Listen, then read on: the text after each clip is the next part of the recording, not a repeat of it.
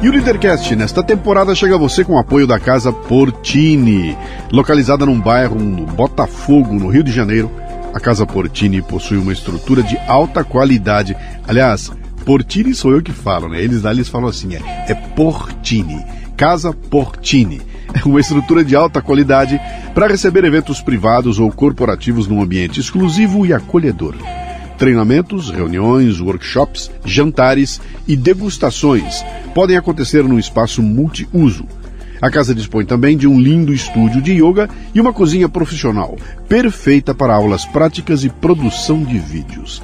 Visite o Instagram, arroba Casa Portini. Se escreve Casa Porcini com C.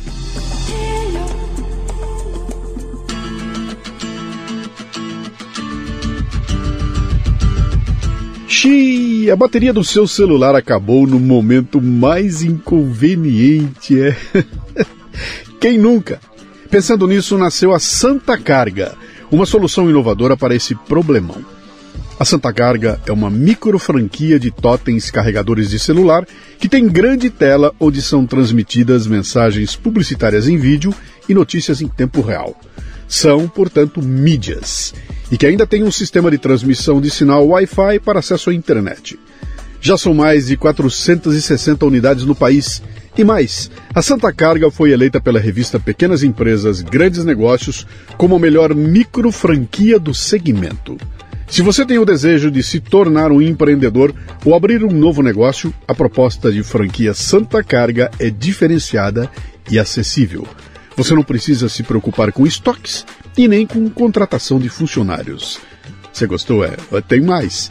Com um investimento total de apenas R$ 19.900, você pode se tornar um franqueado e faturar até tchan, tchan, tchan, tchan, 8 mil reais por mês.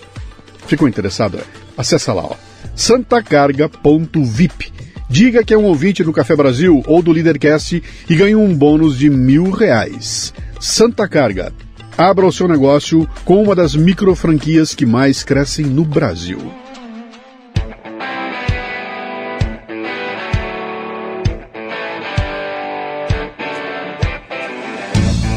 Bom dia, boa tarde, boa noite, bem-vindo, bem-vinda a mais um Leadercast, o podcast que trata de liderança e empreendedorismo com gente que faz acontecer. No episódio de hoje temos Eugênio Musaki, que já foi considerado pelas revistas Veja e Exame como um dos palestrantes mais requisitados do país. Eugênio é diretor científico da Associação Brasileira de Recursos Humanos e integrante do Comitê de Criação do CONAR, Congresso Brasileiro de Recursos Humanos. É um dos editores da revista Vida Simples, que trata sobre comportamento. Autor de um best-seller chamado Metacompetências e um papo excelente que discorre com humor e conhecimento sobre liderança e comportamento humano. Dois profissionais experientes falando daquilo que nos move, tratar o tempo sob o olhar de Kairos. Muito bem, mais um Leadercast, sempre começando dando uma dica de como é que o meu convidado chegou aqui, né? Esse caso aqui é longo, conheço a figura há muito tempo e sempre, ó, oh, vem lá, vamos lá uma hora, vamos lá uma hora, mas com essas agendas malucas, né? Não mora em São Paulo, então tudo isso constitui um problema aí. Agora a gente conseguiu estabelecer um dia aí, vamos trocar uma ideia aqui, vai ser. Prepare-se, vai ser um, problema, um programa nutri, nutritivo, né? Começa com três perguntas, são as únicas que você não pode errar, o resto você chuta à vontade. Essas três, por favor, né? Seu nome, a sua idade e o que, que você faz. Então, são três perguntas importantes. Deixa eu pensar bem. Por favor. Bom, vamos lá. Meu nome é Eugênio Mussak. A Mussak, antes que você pergunte, é de origem ucraniana. Eu estou na moda. Hum. Sim, senhor. Mussak, né? E eu sou Mussak de todos os lados, né? Porque os meus pais, quer dizer, eu sou ucraniano de todos os lados. A, a família da minha mãe era Flesak. Tudo que não é com Ak é, é ucraniano. Tá. Se for cair, aí é o polonês. Né? E, então na minha família tem Musak, tem Flesak, né, que é minha mãe, tem Banak, Sesak, Novak, né, aquela uhum. aqui Nova, que nos Estados Unidos era parente. Enfim, foi uma leva de ucranianos que saíram né, daquela região da, da Galícia, né, que na época era Império Austro-Húngaro, e vieram para a América. Né? E uh, os meus avós maternos já vieram com família formada, uhum. né? com filhos, tudo. Minha mãe já nasceu aqui no Brasil. Foi a nona. Depois teve mais um, o décimo filho.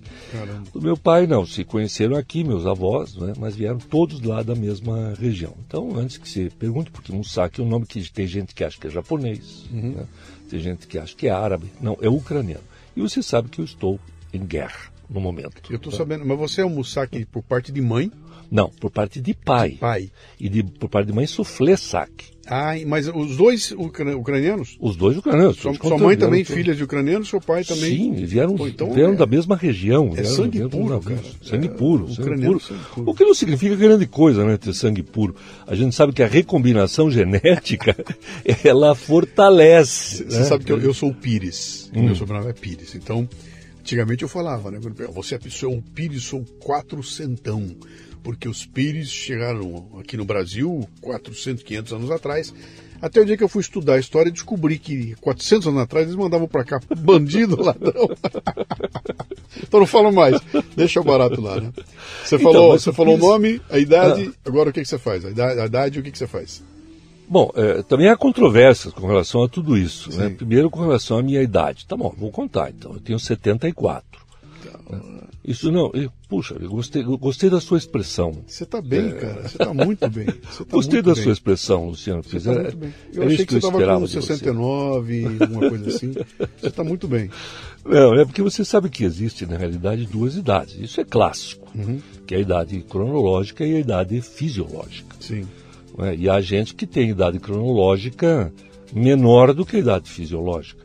E outros ao contrário. Né? Eu me encaixo nessa categoria e, e, eu acho que tem dois aspectos importantes aí que são determinantes, que primeiro a genética. Uhum. Eu tenho venho de uma família de longevos, né? esses ucranianos que vivem muito tempo, né? todos os meus familiares viveram muito tempo. É, meu pai, minha mãe passaram de 90, né? Tios, tia, tinha um tio, tinha uma, uma, uma, uma tia que está fazendo 100 anos agora. Né? Cara, teu pai e tua mãe escaparam do Lodomor? É, escaparam do Lodomor, vieram um pouco antes. Quando a coisa começou a ficar feia lá. Sim. Saíram antes da Revolução, da Revolução Russa, né? Sim. É, que tava, aquela região estava toda é, conturbada. Né? Ainda que fosse Império Austro-Húngaro, né? Mas era vizinho ali, né? Era uma terra meio é, disputada né? pelos russos e pelos austríacos. Mas era o Império Austro-Húngaro. Mas que depois da guerra desapareceu o Império Austro-Húngaro. Uhum. Né? Foi tudo dividido. Ficou a Áustria, né? um pequeno país, Sim. inclusive emparedado, né? isolado, mas preservado, porque a guerra não pegou Viena, por exemplo. Né? Viena ficou, ficou intacta, ficou legal. Mas e deu a... Adolf Hitler para o mundo, né? Então a Áustria, né? Aquele, aquele miolinho ali, eu vou te contar, cara. O lugarzinho. Pô, a Primeira Guerra Mundial né? nasce ali. Sim, assassinaram lá o Duque, nasce ali. Ah, essas confusões que nós estamos falando. Cara, Chernobyl é ali. Na Ucrânia. Pô, é na Ucrânia. Cara. Pô, é, não para quieto aquilo, cara. Que coisa impressionante, né? Que, que caro, mano, para aquela região os ucranianos, você sabe que os ucranianos eram uma, eram uma potência mundial, né? A Ucrânia tinha, tinha perdão, uma, uma potência atômica. Né? Sim, sim, sim. Tinha bombas atômicas. E devolveu tudo para a Rússia. Devolveu para a Rússia. Sim assim, a título de boa vizinhança, Exatamente. entendeu? Sim. Nós, nós somos bom vizinho, não queremos mais Trotsky. Tome as não, armas todas. Toma as armas, a gente não vai usar mesmo. É. É. Não deviam ter feito isso. Não, se feito, não tinha essa cura toda. Não tinha, não tinha, porque é, é a tal do, a tal do armamento preventivo, né? Ele previne a guerra. Sim. Então, 74 anos. Tá, e o que, que eu faço? Que Bom, o, eu sou, originalmente, sou médico, né? Me formei em medicina, em 1976. Que especialidade? É, eu fiz duas especialidades que são acadêmicas. Né? Eu fiz fisiologia, porque eu era, na, quando eu era acadêmico de medicina, eu já era estagiário de, de fisiologia. E aí eu fiz uma pós em fisiologia humana e virei professor de fisiologia durante muito tempo. Então, antes que você me pergunte, o que, que é fisiologia. Né? Uhum. É, hoje fala-se muito em fisiologismo, né? Quando Sim. tem aquele, aquele político que se adapta à Sim. situação, Sim. que está sempre de bem com o governo é, do momento, né? que faz conchavos, né? que, que faz a coisa funcionar. Né? ele é, é chamado de fisiologista. Eu, eu tenho um pouco de, de bode por causa desse nome. Como é que é o nome daquele filme do Woody Allen? Era o Zelig, como é que era? Zelig, né? Não sei, não me lembro. Ele vai se transformando na, na, na personalidade do, conforme ele vai ficando igual, ele vai ficando igual. É, ou seja, não tem personalidade. Nada, joga se adapta. Mas a fisiologia, na realidade, é uma disciplina fundamental para as ciências biológicas, né, para a medicina. Eu posso até dizer o seguinte: a medicina é baseada em dois pilares. Um é a fisiologia, outro é a anatomia, né, que hoje chama-se morfologia. Que basicamente a morfologia estuda a forma e a fisiologia estuda a função. Uhum. Né? E você sabe que há uma profunda relação entre ambas, né? a forma e a função. Dizer, a função depende da forma e vice-versa. Né? Até tem uma, uma história que é um pouco engraçada assim, no mundo da medicina, que é uma disputa de poder entre os médicos que são mais anatomistas, né? que são principalmente os cirurgiões, e os médicos que são mais fisiologistas, né? que são os clínicos. Né? Então os anatomistas dizem o seguinte: não, o corpo humano funciona como funciona porque é como é. E os fisiologistas dizem não. O corpo humano é como é porque precisa funcionar como funciona. Sim. então quem é que manda em quem aí? Né? É claro que é uma bobagem, essa, é apenas uma brincadeira, né? Sim. Até porque todo mundo sabe que a fisiologia é mais importante, né, Luciano Kiss? Mas não é, você sabe que assim, o, o você... nosso corpo, o nosso corpo funciona. Você vai ficar mais forte se você fizer mais força. Sim né, que é o princípio da atividade física. Você Sim. faz musculação, como é que se deixa o teu corpo mais forte? Fazendo força. Então aí o corpo cresce, fica volumoso, né, a musculatura. Então há uma relação fortíssima. Né? Tanto é que você, por exemplo, se sofre um acidente, quebra o braço. Né? Então vai ficar lá 30 dias com o braço imobilizado, né, engessado. Aí acontece uma expressão que, que, que é um, acontece uma coisa que para a qual é usada uma expressão é, incorreta, que diz assim, o braço atrofiou. Sim. Porque quando se tira o gesso, ele está mais fino que o outro, né? É, a expressão não é muito correta porque atrofia significa não nutrição, né? Trofos e alimentação, ah, não. Uhum. Então o braço deixa de se alimentar. Não é bem verdade, ele continua se alimentando, mas se alimenta menos que o outro. Sim. Porque como ele não está trabalhando, ele precisa Sim. de menos comida, Sim. menos nutriente. Né? E é justamente esse menos nutriente que faz com que ele fique menor. Né? O certo seria hipotrofia. Então tá. fica hipotrofiado. Né? É, então, não usou. O corpo humano é assim, é não conceito, usou. O conceito do antifragilidade do Taleb, né, cara? Aquele, do Taleb, não, aquilo é lá, genial. Né? Ataque o teu corpo o máximo que você puder e o teu corpo vai reagir crescendo, né? Então, eu, quando eu, vou lá, vou, vou, vou, pro, pro, pra academia, exijo demais do meu corpo a ponto de doer, e quando eu termino de fazer a sessão, eu tô todo inchado. Né? Me inchou meus músculos, né? E eu não quero que desinche. É, é. eu quero continuar. Né? Então, é, é, esse ataque faz você reagir e vai tornando você cada vez mais é, predisposto. Quer dizer, eu sofro um, eu sofro um, um, um ataque e cresço com ele, né? Você, não, sim. Você, é, podemos falar um pouquinho mais sobre o Taleb, mas só para é, corrigir um pouco o seu vocabulário, né, uhum. que é um vocabulário totalmente inapropriado né, para explicar um fato científico. Por favor, ilumine essa minha ignorância. tentarei. é que inchar é uma coisa, né? É, hipertrofiar é outra. É, o inchaço significa acúmulo de líquido, né, que é o edema. Né, ou inchaço. Né? Então isso acontece quando a gente leva uma pancada ou quando faz realmente a musculação que está lá né? Você sai da academia e você sente que você está maior. Né? Isso Sim. realmente é inchaço. Okay. Né?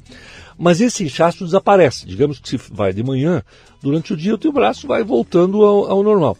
Porque o que importa não é uh, o acúmulo de água no músculo, o que uhum. importa é o acúmulo de proteína. E isso, por incrível que pareça, só vai acontecer de noite. Só à noite. Se você faz exercício hoje, é, o, o músculo vai responder em termos de acúmulo de proteínas, desenvolvimento de fibra, hoje à noite. Quando estiver dormindo, descansando. Quando estiver dormindo, descansando. Porque à noite você produz o hormônio do crescimento uhum. e o hormônio do crescimento vai estimular a síntese proteica no ribossoma do retículo endoplasmático granular. Né? Tá certo. Ficou claro. Agora ficou claro para todo mundo, né? Que beleza, cara. Meu... Preciso... Me escreve isso depois que eu vou usar isso para xingar as pessoas. é, é, mas vamos lá. Você, você então, você começou como médico. Você clinicou? Não, é, é que, na verdade, assim, a fisiologia não é uma especialidade clínica. Sim. Né? É, uma, é uma especialidade de pesquisa. Ok. Né? Então, eu trabalhei muito com pesquisa né, é, de laboratório. E depois, mais tarde, é, é, quando eu, eu, eu era professor também, né? Eu era professor e quando eu era é, profe, é, aluno ainda da Faculdade de Medicina, eu, eu abri meu próprio cursinho pré-vestibular. Né? Eu aprendi a dar aula em cursinho pré-vestibular. Né? É, e aí, eu, como eu tinha criado meu cursinho e ele estava indo muito bem, eu me formei em medicina e eu não fui para a medicina, eu fui para a educação. Né? Então, eu era dono de cursinho, fui, abrimos uma nova unidade em Santa Catarina, meu cursinho era em Curitiba, abrimos em Santa Catarina, criamos um sistema educacional que depois começamos a vender para escolas no Brasil inteiro e tudo mais. E era um business, estava indo muito bem. Né? Estava indo muito bem. Depois, mais tarde, nós vendemos. Né? Eu vendi, recebi umas propostas e tal, e vendi. Uh, a nossa empresa foi fatiada, né? o cursinho, o colégio, o supletivo, a editora, acabamos vendendo. Então, uma parte hoje é de um grupo educacional. E aí eu falei, bom, então agora eu vou fazer medicina. Né? Aí fiz uma pós é, é, só que nesse tempo eu também, também era professor universitário, eu era professor de, de é. fisiologia na faculdade. Aí eu fui fazer uma pós na Argentina de fisiologia aplicada ao esporte. É, eu gostava muito de esporte tal, que é a fisiologia, a famosa fisiologia desportiva. Uhum. É, quando se fala em medicina esportiva, você tem que. Medicina do esporte tem dois ramos. Um é a parte ortopédica, né? É, tanto é que os médicos dos times de futebol são ortopedistas, né? Sim. Por exemplo, que o cara ele quer precisa lá, tra tratar as lesões, né? Então, o, né, o sujeito lá, o atleta, sofre uma torção, leva uma pancada, rompe um ligamento, né, alguma coisa assim, tem que ser tratado. Né? Então, isso é a parte ortopédica, né, que inclui a fisiologia e tal. Mas tem uma outra parte da medicina esportiva, que é a parte da fisiologia, que estuda exatamente a performance. Né? Como é que eu melhoro a performance do atleta uhum. para aquela, aquele esporte que ele pratica. Sim. Porque a performance de um jogador de futebol, por exemplo, é diferente da performance de um nadador. Sim. Né? A exigência fisiológica é diferente. Eu vi uma. Eu vi uma. Eu não lembro se foi um documentário, foi um vídeo no YouTube, alguma coisa assim, né? O cara explicando lá, falando do Usain Bolt. Sim treinamento, porque o cara chegou num nível tal que é uma coisa assim, é um, é um, é um ET, o sujeito é um ET, né? E ele contando do, do, volume de treinamento que ele ainda fazia. O cara ultra campeão do mundo e treina que nem um desesperado, né? E ele contando que ele, tá, ele busca aquele microsegundo a mais, que vem na mudança da postura do pé, do jeito como ele vai fazendo. São micro coisas que ali muda toda a performance do cara. Muda tudo. E ele é. ganha um segundo lá no final, né? É. Tem um filme, inclusive, tá na Netflix agora, uma dica boa, chama-se As Nadadoras. Ah, sim. Você assistiu? Assisti. E ali tem um pedaço legal na hora do treinamento dela na Alemanha, quando é. o cara vai dizendo para ela, olha a mão, olha como é que você faz, e a, e a câmera vai mostrando, né? Todo o desenvolvimento dela ali, que são pequenas é. mudanças de movimentação que você é, muda tudo. Só né? que neste caso, isso é técnica. Sim. A técnica é, é, é, diferente da fisiologia, então você tem que trabalhar esses dois lados. Uhum. Porque a técnica, é, aí é, isso é treinamento. Né? treina, repete, repete, faz de novo, né? Que nem o, acertar a, a, a, bola do basquete, o Oscar que fala, sim, né? Sim, sim. Quer dizer, quanto mais ele treinava, mais genial ele ficava. Mais né? sorte ele tinha, né? Mais quanto sorte mais ele tinha. Mais sorte eu tenho. Exato. Aí é técnica, e na natação tem muita técnica. Sim. Tanto é que, pô, se o cara. É, é muito difícil você encontrar um nadador que seja completo, assim, que nade os quatro estilos. Né? Em geral, ele tem um estilo que ele se sobressai, uhum. né? Tem dois que ele vai mais ou menos e um que ele não gosta. Né? Apesar... Só os caras que fazem medley, e mesmo assim eles têm o ponto fraco deles. Sim. Tanto é que no, no, medley, no medley de revezamento, né, os caras são escolhidos pela especialidade que é melhor para eles. Sim. Né? É... Mas é, a fisiologia, né, o que, que ela faz? Ela diz, bom, eu preciso fazer com que você produza mais oxigênio, né? É, durante o tempo que o, Zen Bolt, por exemplo, ele corre 100 metros, né? Corria, né? Agora ele está jogando futebol, né? Está jogando futebol na Austrália, imagina só. É. Ruim pra caramba. É porque ninguém com daquele tamanho vai ser bom jogador de futebol. É, tem habilidade com a bola. Habilidade. Eu sei correr, cara. Agora botou a bola no pé, eu quero ver. É, não, não, consegue. É. Não, não, não, tem jeito. O futebol é, é, Claro, os jogadores estão crescendo um pouco agora. Você já vê é, jogador de futebol com 1,80m, 80 e pouco e tal. Mas assim, os grandes, se você pegar o Romário, né, o, o Bebeto, né, eles eram pequenos, né, o Pelé não era alto. Sim. Então, umas 70 e pouco. Né? Enfim, mas aí você eh, tem, tem vários Sabe, parâmetros. Eu, eu chamo isso do. eu- esse para mim é o, é o fenômeno quarteirão. Hum. É o fenômeno quarteirão. Eu, do McDonald's, eu gosto do quarteirão. o, o quarter pound, que aqui é o quarteirão, quarteirão. Então eu vou lá e eu como com muito prazer um quarteirão. E aí os caras inventaram um quarteirão duplo. Que ele vem com dois eh, eh, hambúrgueres lá dentro. Então não é um hambúrguer só, é dois hambúrgueres. Eu olhei e falei, pô, maravilha. Fui comer e não tem nada a ver.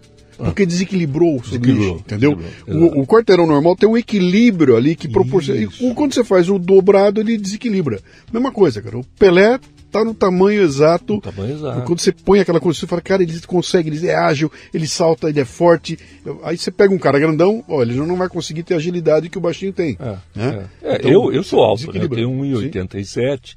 Eu nunca joguei bola direito. Nunca. E como o futebol ainda é o nosso esporte mais popular, né? E, e sociabiliza e tal, é claro que tem uma hora que você tem que entrar no campo, Sim. né? na quadra, enfim.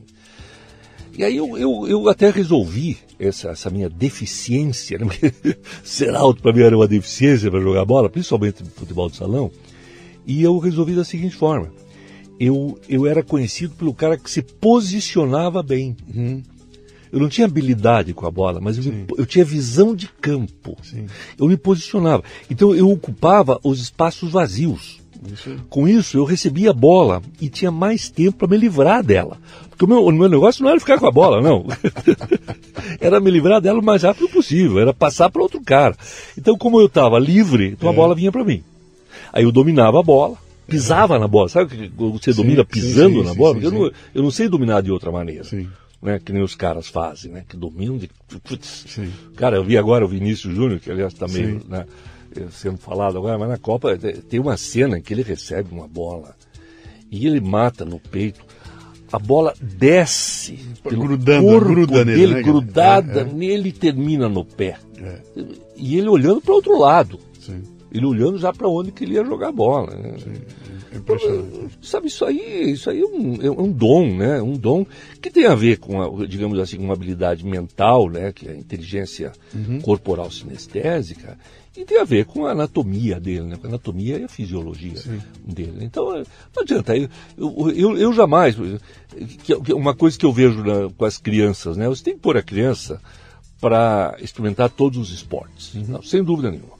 Mas você já mais ou menos sabe qual é o esporte que ela vai se dar bem pela, pela, pela morfologia corporal, pelo biotipo. Entendeu? Pelo biotipo. Meu filho, né, que você perguntou a minha idade, né, e muita gente estranha que eu tenho um filho pequeno. Né? Meu filho vai fazer oito anos agora. né, O Érico, quando ele nasceu, eu tinha 66. Da minha Isso é, isso é possível, porque a gente está vivendo mais, né, Luciano Pires? Não é irresponsabilidade. Eu, ele- eu, tava- eu pretendo viver bastante. Não só porque eu tenho que cuidar dele, mas porque eu quero usufruir da companhia dele, né? que é- e ele tem mais ou menos o meu biotipo, assim. Não, e ele está enfrentando o mesmo problema, né? Que ele está numa uma idade que é muito futebol e tal, e ele não está indo bem no futebol, né? Então até ele aprender a esse- essas macetes de posicionamento. Eu conversei uma vez com a, com a Hortência. Hortência. E ela estava contando o seguinte, que ela falou, cara, eu no final da minha carreira, quando eu estava terminando a carreira, já com 30 e cacetada lá, eu, eu fazia a mesma pontuação que eu fazia quando eu tinha 18 anos. A diferença é que eu terminava muito menos cansada do Sim. que eu tinha 18 anos. O que, Claro. que ela fez? Eu fui aprendendo a trocar a impulsão, a velocidade, aquilo tudo pelo posicionamento no campo. Ela falou, eu já sabia onde a bola ia estar. A bola eu já estava lá esperando a bola. Com 18 eu tinha que correr atrás dela, né? É. Então essa é uma inteligência que você vai desenvolvendo e vai, ao longo do tempo, suprindo. É, porque se- segundo o Howard Gardner, sabe quem é? O cara que escreveu o livro Inteligências Múltiplas, Sim, né? sim. em 1968. E aí ele, ele divide né, a inteligência em vários tipos. Né? E uma inteligência é a, corporal sinestésica, que é dos, dos dribladores, Sim. que é dos é, é, bailarinos. Né? Esses O Michael caras. Jordan fez a mesma coisa. Ele falou, cara, eu tô ficando velho. É. E aí ele começa a desenvolver aqueles movimentos dele que ele voava, ele, ele É. trocava, ele fazia uns lances que ninguém tem. O que, que era aquilo, cara? Era uma maneira que ele encontrou de superar. De cara, não superar. tem mais a força, não tem mais Exato. velocidade. É no movimento que eu vou fazer, né? Então, aí você substitui por uma outra inteligência, que é a inteligência espacial, né? Sim. que é a de, do posicionamento no espaço. Uhum. Né? Que é o cara. Ele, você sabe que o basquete, eu não vou lembrar o nome agora do, do atleta, mas até um determinado momento da história do basquete, o, a bola só era arremessada com o atleta no chão, com os dois pés firmes no chão. Isso era técnica. Uhum. Não, não, você corre, corre, deixa, você para, olha, né, arruma o corpo, está solidamente preso à quadra, e aí você tem liberdade para fazer o arremesso o melhor Sim. possível. Até que um cara arremessou a bola quando ele estava inteiro no ar. Né, que, uma, que é o que Michael Jordan levou isso à enésima Sim. potência, né? Foi ele que, na verdade, dizer, realmente mudou a, a, a regra do, do futebol, mas já tinha alguém antes eh, tentando fazer isso. O Michael Jordan levou a enésima potência que é você né, estar no espaço, livre e solto, né, como um passarinho, né? Uhum. É, quase como um beija-flor, né, que Sim, é o único passarinho que no ar, né? para no ar e voa para trás, né? E alguns desses caras conseguem isso, né? O Pelé, né, que cabeceava saltando, né? Isso não existia antes desses caras, né? Os caras marcaram, né? Mas no esporte, deixa eu voltar aqui. Você perguntou o que, que eu uh, fazia, né? Então eu sou, eu sou professor, sou médico fisiologista. Eu fiz também uma especialidade na área de, de epidemiologia, né? Que é muito importante, epidemiologia. O que, que a epidemiologia faz? Ela estuda a saúde da população, né? Que é diferente, né? Do, como é que se percebe, né? Quando você vai no médico, ou quando o médico recebe um paciente, a primeira pergunta que ele faz é qual, o que o, o que, que você veio aqui, né? Dizer, qual, onde é que dói, né? Qual é a sua queixa? Né? Daí a medicina a gente divide em queixa principal, queixa secundária, etc. Então a pergunta seria, qual é a sua queixa principal? E, e aí, como é que a gente cuida de uma população, né? Ontem eu estava aqui em São Paulo participando do CONAR Saúde, né? Que é o Congresso de Recursos Humanos. Né? O CONAR é o famoso Congresso de Recursos Humanos, imenso, né? segundo maior do mundo. Eu, eu, participei da organização dele durante 12 anos, tá? uma coisa que me deu muita alegria. E eu sempre batia na tecla que tinha que ter um capítulo importante para a saúde das pessoas nas organizações. E agora foi criado, né? eu participo da, da criação, é, o CONAR Saúde. Né, que é um dia só, que acontece uma vez por ano, né, para a gente discutir isso aí, porque as pessoas estão adoecendo no trabalho, né, Luciano Pires? Está muito louco. Está muito louco. Tá e depois da louco. pandemia parece que piorou tá na louco. parte de doença mental, etc. Então a gente tem que discutir isso é, é, profundamente, né, essa, essa questão. E aí ontem um dos temas era como é que a gente enxerga a saúde da população que trabalha aqui. Porque você tem assim, tem empresas aqui no Brasil bancos e, e, e, e empresas de varejo tal, que tem 100 mil funcionários, né? 100 mil funcionários é, sabe, é mais gente do que 80% dos municípios brasileiros. Né? Então, é, como é que cuida dessa população? Aí entra a epidemiologia. E a epidemiologia, é, é, o pessoal relaciona com a epidemia, né? Uhum. Não, é claro que a epidemia faz parte do estudo, mas é, é outra coisa, assim, como é que está, o pessoal tá, tá, tem mais obesidade do que tinha antes, né? Ou tem mais doença mental do que tinha antes, né? Está tendo doença infecciosa em algum lugar, né? em outro lugar está tendo mais acidente de trânsito. Isso é epidemiologia. Aumentou a ansiedade, aumentou, aumentou a ansiedade, tristeza, tudo. angústia, é, tudo, vai. sabe? Está caindo mais cabelo, né? Tem que ter algum motivo, né? É, enfim, está nascendo mais criança, nascendo menos criança. Tudo isso é epidemiologia que cuida. Que é muito interessante, que é você avaliar a saúde de uma população. Uhum. Né? E aí, assim como um paciente na, no consultório tem uma queixa, quem cuida de uma população tem que ouvir a queixa dessa população. Mas isso não é sair na rua perguntando de um por um. Né? existe uma coisa chamada estatística. É, então é uma especialidade muito mais numérica, muito mais é, de lógica aritmética. Né? E a partir desta visão da epidemiologia é que se criam as famosas políticas públicas. Sim. Né, que a política pública de saúde é, é, é, de uma região fria, como é o sul do Brasil, é diferente de uma região quente, como é o norte e nordeste. Não pode ser a mesma política, porque depende muito do ambiente. Né? Então, isso é epidemiologia. Bom, mas aí o tempo foi passando, né? E eu resolvi entrar para uh, entender um pouco mais o tema de gestão. Aliás, duas áreas que eu precisava entender: gestão e informática. porque eu era, eu, aí naquela época, o, o, secretário da Saúde do Paraná era meu colega de turma, me chamou. Que, que ano era isso? Aí isso foi na, na década de 90. Tá. Né?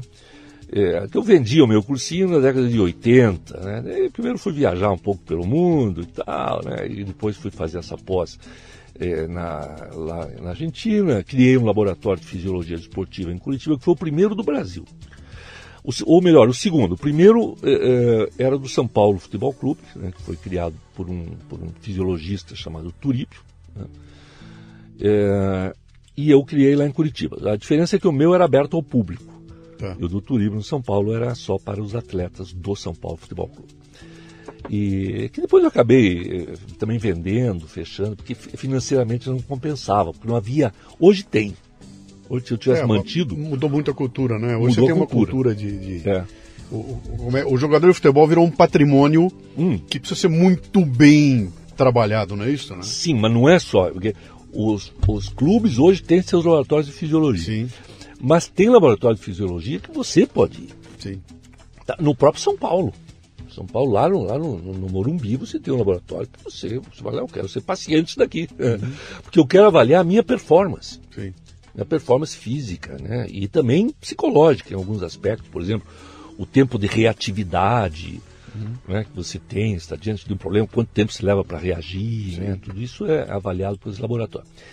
E aí eu fui trabalhar na Secretaria da Saúde, né, para uma, uma, área administrativa, né, eu tinha cuidado dos hospitais, etc. Eu falei, bom, eu tenho que entender um pouco de administração. Aí eu fiz um MBA né, na FI Business School. E fiz também uma, uma, uma, uma outra pós em informática. Na época essa pós chamava-se Análise de Sistemas. Sim. eu sou analista de sistemas, é, imagine é, só. É. E aí o, o, o, foi curioso, porque quando eu fui lá me matricular, eu fui. não fui aceito. Porque disseram, não, não, esse aqui é para engenheiro, para entendeu? Para estatístico, para matemático, não é para gente da área de ciências biológicas, ciências humanas, não vai nem entender. Falei, pô, mas isso é preconceito. Hoje seria um, né, hoje levantaria um grande problema, né? Porque seria Sim. um preconceito, né? Seria sei lá como é que a gente poderia chamar esse, esse preconceito, né? É uma, uma, um preconceito contra os profissionais da área de, de saúde, saúde. E, de, de, ciências humanas. Bom, daí, mas ia ter uma prova, ia ter uma prova de seleção. Né? E a prova era uma prova de lógica matemática. Eu falei, bom, vocês não permitem nem que eu faça a prova? Não, você pode fazer, pode fazer a prova. Tá bom. Aí eu comprei um livro, senhor Pires de lógica matemática. Entendeu? Li o livro, estudei, fiz alguns exercícios, passei na prova. Aí os caras não tiveram como me barrar, né? E eu não só entrei, como foi muito bem, o meu trabalho de final de, de, de, de, de formatura, como é que é o, de, o trabalho de TCC, conclusão, TCC, TCC é, foi sobre infecção hospitalar, né, Hospital de Clínicas do Paraná, e foi o que ganhou, o único que ganhou três notas A. Fui orador da turma. O preconceito a gente tem que tomar muito cuidado. É. Eu acho que preconceito é, é, ruim. O que a gente tem que ter é conceito. Sim. Né? E conceito tem que conhecer. Para daí conseguir estabelecer um conceito a respeito de alguém ou de alguma, de alguma coisa. Né? E aí, mas como eu tinha estudado administração, eu comecei a gostar de administração. E porque, na verdade, eu percebi, sabe o quê? Que a administração é ciência. E como o meu cérebro é altamente científico, não vinha da medicina, mas para mim medicina é que era ciência. Né? Ciência é medicina. Tá, tá bom, engenharia, ah, ah, física, química, isso é ciência. Administração é qualquer um faz. Não. A administração é tão ciência quanto. Desde o Taylor, né? Princípios da Administração Científica, 1911. De lá para cá é ciência. Tem método, tem experimentação, tem validação, tem teses, antíteses, sínteses, né? tem congressos, tem revistas, tem escolas, uhum. né? mestrados, doutorados, então é ciência. É, e, e, as coisas estão se, estão se. Sabe quando isso tudo mudou para mim para valer? O dia que um sujeito ganha um prêmio Nobel de Economia com o conceito de economia comportamental. Totalmente. Cara, ele Totalmente. implode tudo. Porque Não. até então existia todo o castelo da economia, o que é matemática, um mais um são dois, agora. Aí chega um sujeito e fala assim, ó, acho que vai dar 1,8, 2,2 às vezes. É. Como assim, cara? E o cara leva um Nobel com esse. juntou tudo lá na frente, Não. né? A partir daí você tem que rever. Olha, essa semana lá na. na, na E eu achei que eu tinha desligado e na verdade eu liguei a porra da campainha, estava desligado, estava desligado, você Agora eu ligou. liguei, eu liguei.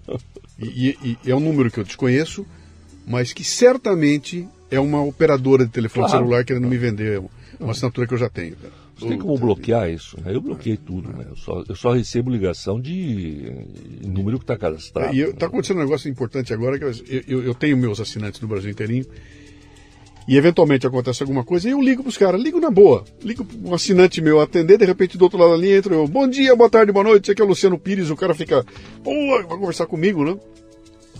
Cara, de cada 10 ligações, 8 não atendem mais. Claro. E aí eu mando um WhatsApp pro cara, o cara, ó, sabe o que, que é, cara? Quando entra uma ligação aqui de São Paulo, que eu não sei quem é, eu já sei que é golpe, alguma coisa, nem atendo mais. Então esse bichinho aqui tá deixando de ser um telefone. Dizer, Tá virando outra coisa. Ele também liga, também dá pra falar, tá? Mas não é mais pra isso que uso o celular, né? Ah, não. não. Talvez seja 1% do uso. que- Deixa eu puxar. pe- pe- Pera aí, onde é que eu interrompi o. Não, a gente está falando da administração. Eu acho que essa Sim. parte é importante, não é? Porque eu me encantei pelo tema da administração como ciência, né? Aí fui para os Estados Unidos e descobri que a administração da empresa tem, tem especialidades dentro dela. Sim. né? E uma delas é a, é a- é a gestão de pessoas.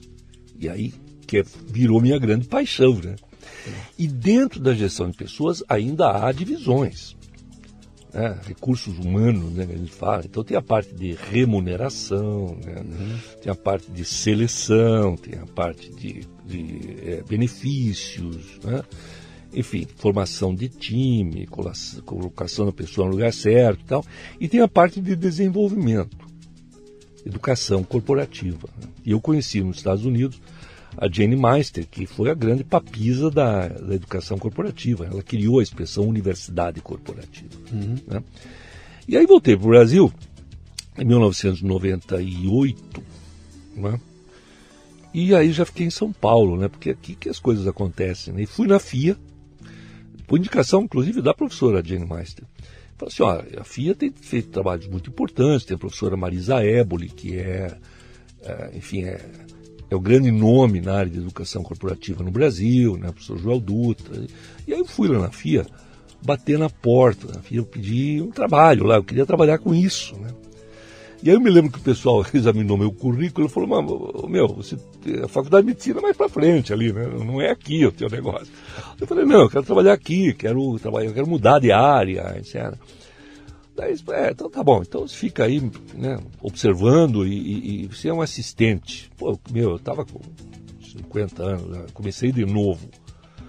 né, como assistente de, um assistente de, de consultoria na área de educação corporativa na FIA. Hoje sou professor lá. Há 20 anos eu tenho lá a minha. Estou na disciplina de educação corporativa, que é coordenado pela maravilhosa professora Marisa. Mas aí eu entrei em alguns projetos de consultoria e um desses projetos foi a Natura. né? É, e o projeto que a Natura tinha era um projeto de desenvolvimento, que ela precisava, era, é, desenvolvimento das consultoras, que na época eram 500 mil. Isso no começo dos anos 2000. Isso, não, não, isso é, aí já 1999, por aí. Tá. né? E, só, e foi, começou em 2000, porque esse projeto durou uns três anos lá na Natura, né, que a gente trabalhou. E aí, Luciano, aconteceu uma coisa interessantíssima, talvez esse seja o ponto mais importante aqui na minha, minha biografia, que foi o fato de que eu me dei conta que montar um projeto de desenvolvimento de consultoras que estavam espalhadas pelo Brasil inteiro, do Iapoca ao Chuí, sem EAD, que na época não existia, e, e até hoje, de certa forma, para uma boa parte da população não existe, porque depende do domínio de tecnologia e tal. Aí a gente apresentou um relatório para a Natura dizendo isso que vocês querem é impossível. Mas como é impossível? Não, não, é- não, é que é impossível. É impossível do jeito que vocês querem. Dá para fazer de um outro jeito. Qual é o outro jeito? Falei, olha, nós temos que trabalhar não as consultoras, temos que trabalhar as promotoras, que eram as funcionárias da Natura, porque as consultoras não são, são autônomas, que cuidam dessas consultoras Sim. entendeu? E estas pessoas, todas mulheres, né? é, nem todas, mas quase todas, podem ser trabalhadas. Elas têm que ser desenvolvidas enquanto líderes educadoras.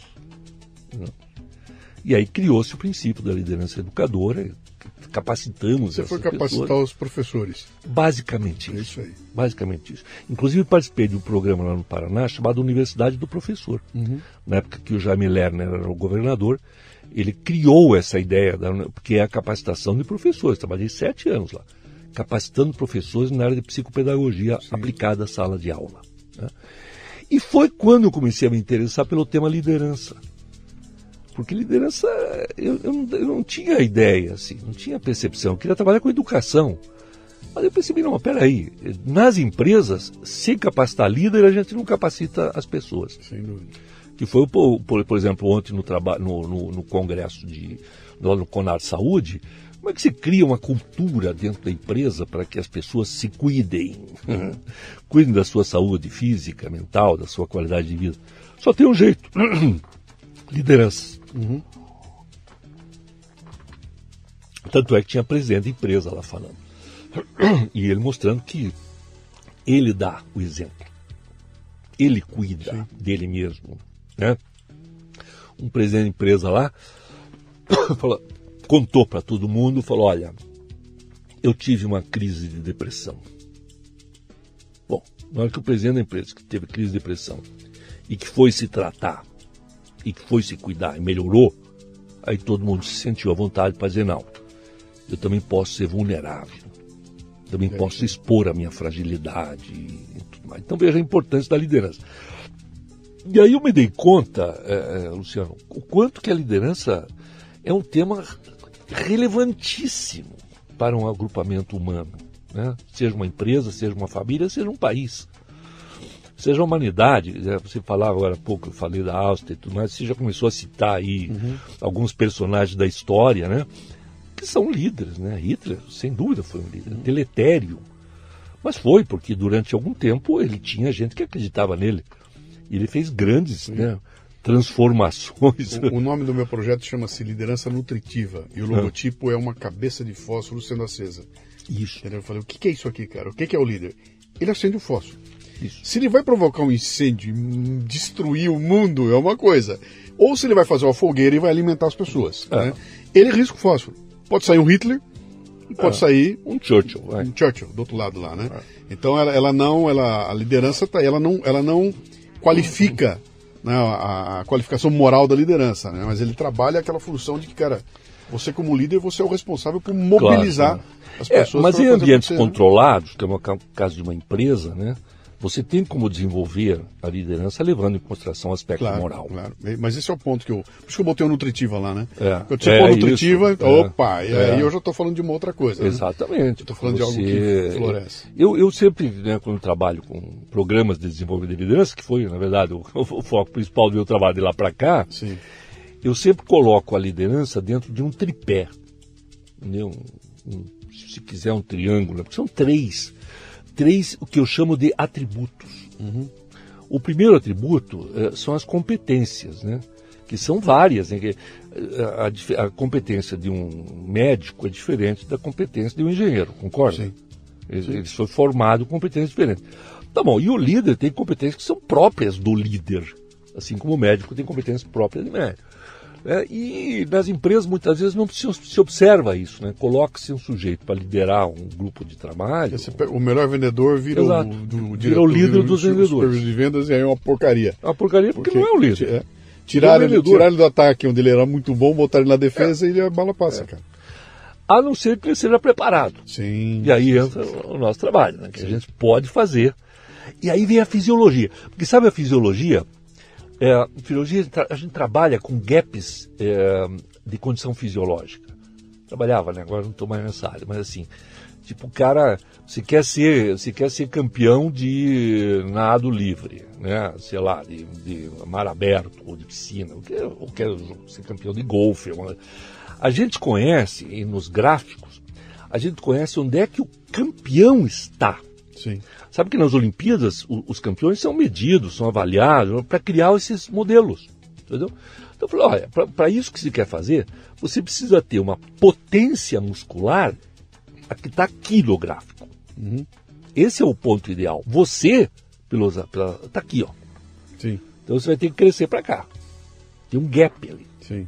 gap, gap de qualidade fisiológica. Ora, nas empresas a gente faz a mesma coisa. Só que o gap é de competência, não é de qualidade fisiológica. De, deixa eu não perder esse teu embalo aí da. Quer dizer, com, com essa explicação que você está dando aí do gap, isso destrói completamente aquela história de que um, uma mulher trans, um homem trans ou qualquer trans pode competir. Quer dizer, eu pego um cara que cresceu até os 25 anos como homem, ele se decide mulher e ele vai competir com as mulheres. A curva dele está lá em cima, em muitos pontos. E a mulherada nunca vai alcançar aquilo. Completamente. Não tem como alcançar, e não tem como reduzi-lo, né? Vou baixar você para. Não, não tem como, cara.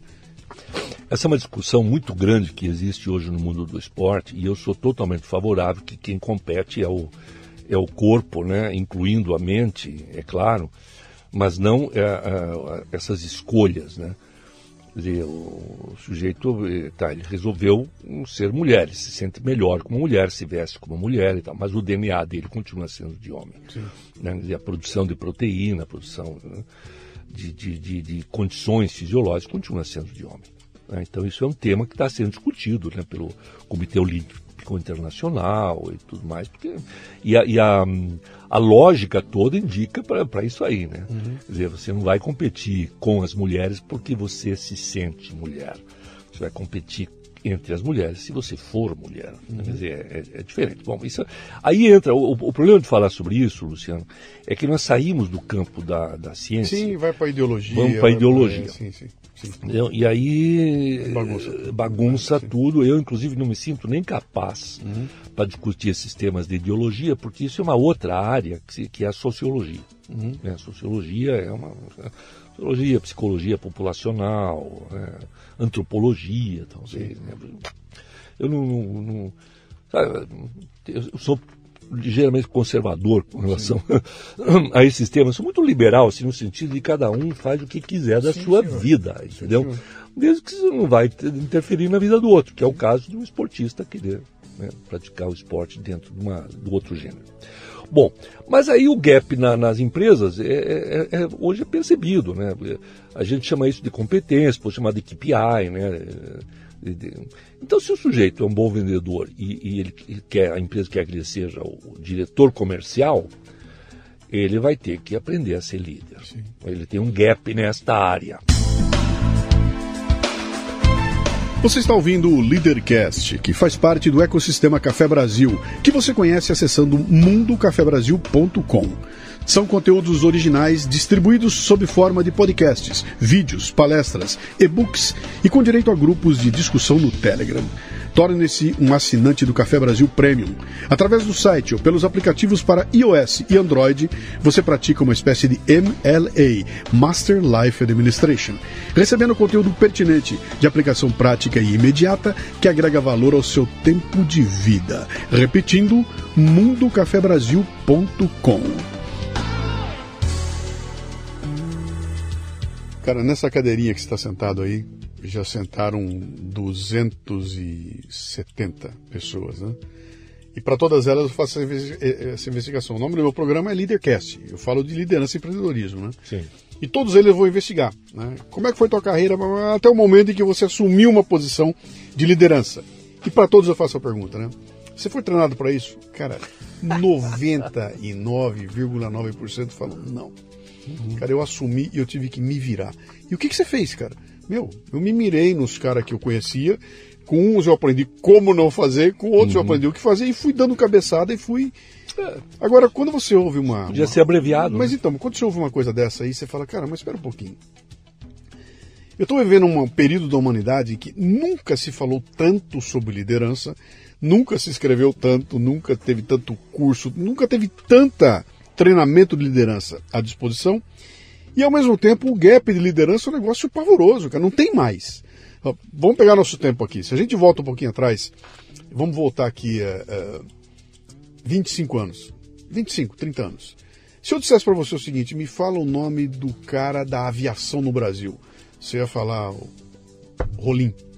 É, você Osiris, dava o nome dele. Osiris Silva. Você me dá Osiris Silva. Me dá o Rolim. Falou, me fala o nome do cara da indústria, você fala, ah, o, o, o Emílio de Moraes. Uhum. Como é que é autopeças? É o Abraham Kaczynski. Todo lugar tinha um nome. Aparecia alguém ali que você fala, pô, eu é. consigo enxergar um cara lá, né?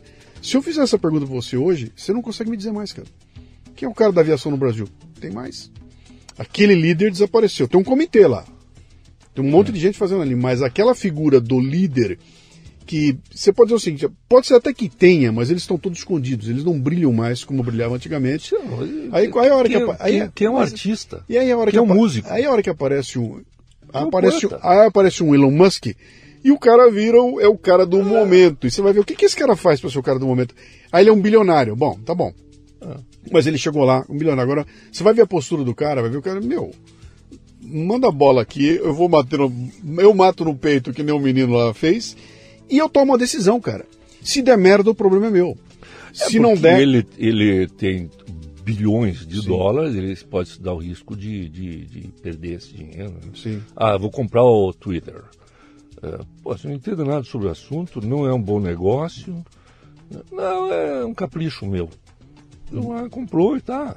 As ações da, as empresas dele caíram, mas, sabe... Pega, pega o Jeff Bezos, cara, na Amazon. Sabe? É, vou fazer, um, fazer um foguete. Volta, volta 20 anos atrás o Jeff Bezos, cara, o cara era detonado, o cara era motivo de piada, todo mundo ri, que é um maluco, cara. Não. E o cara, desculpa, bicho, eu sei o que eu tô fazendo e eu vou levar adiante. Quer dizer, o cara tem aquele espírito do, do é. que, que eu vejo que falta hoje. Em algum momento a bola para. E alguém fala, tá bom, ouvi todo mundo, achei lindo, maravilhoso, a decisão está feita aqui. Quem tomou fui eu, tá? Quem é você? Eu sou o Rolim. E eu vou, se der errado o problema é meu, se der certo, a gente vai ver como acontece, né? Esse elemento desapareceu. Mas eu, eu fiz esse introito todo para perguntar para você, né? Como é que no momento em que existe todas as ferramentas para se aprender liderança, a gente tem um buraco, cara, tem um gap de liderança pavoroso. Todas as encrencas que eu tenho visto, eu vou você vai investigar. Faltou um líder em algum momento para falar, é, para. Um exemplo, olha para a situação política brasileira hoje, cara. Você não consegue ver. Cadê o, cadê um grande nome? Cadê o seu Ulisses Guimarães para chegar lá e falar, vou botar ordem nesse puteiro aqui? Não tem mais ninguém, cara. Acabou, não tem mais líder lá. Cada um faz o que quer, vira essa tremenda bagunça, né? É. Por que isso acontece, cara? Bom, essa é uma pergunta que não tem resposta. Né? Uhum. Eu, eu, talvez eu pudesse fazer uma análise assim um pouco senoidal, né? a humanidade tem momentos. Uhum. Então se pega assim, você teve lá os gregos. Sim. Por como é que naquele pedacinho de terra né, apareceu Aristóteles, né, já tinha tido Sócrates, Platão, uhum. né, e Arquimedes, e Heráclito foi um pouco antes, né, Pitágoras, é, enfim, é, Hipócrates na uhum. medicina, né, na ilha de Costa. Como é que, um espaço assim de uns 200 e poucos anos, como é que é? Não, eu, eu tô rindo de você porque você está falando, aí você vai, você vai para uma outra ilha, que é a Inglaterra. Como é que de lá sai Beatles? Exato. Sai, as, as, bandas não, não, do mundo saem tudo de lá. O que, que acontece mas, mas, mas, são épocas, cara. Sim. Porque se veja bem, é, é, eu estou citando a Grécia como o primeiro exemplo. Sim. Né? Sim. depois você tem outros exemplos, tem Roma. Uhum né, com os Césares, né, com é, e não só César, com filósofos, né, Sim. Sêneca, Sim. Né, Epicteto, né, Marco Aurélio, foi, são todos os períodos assim de uns 200 anos mais ou menos, né? Uhum. Aí você tem o Renascimento, cara. Uhum. Né, pô, ali você vai numa cidadezinha como é Florença, né? Aí você estava lá. Michelangelo de um lado, o Leonardo da Vinci do né, outro. O Maquiavel do outro, né? É, o é. Dante um pouco antes. Quer dizer, os, os caras que mudaram, né? Tudo, assim. O Rafael mudaram a maneira da gente ver o mundo, o Renascimento.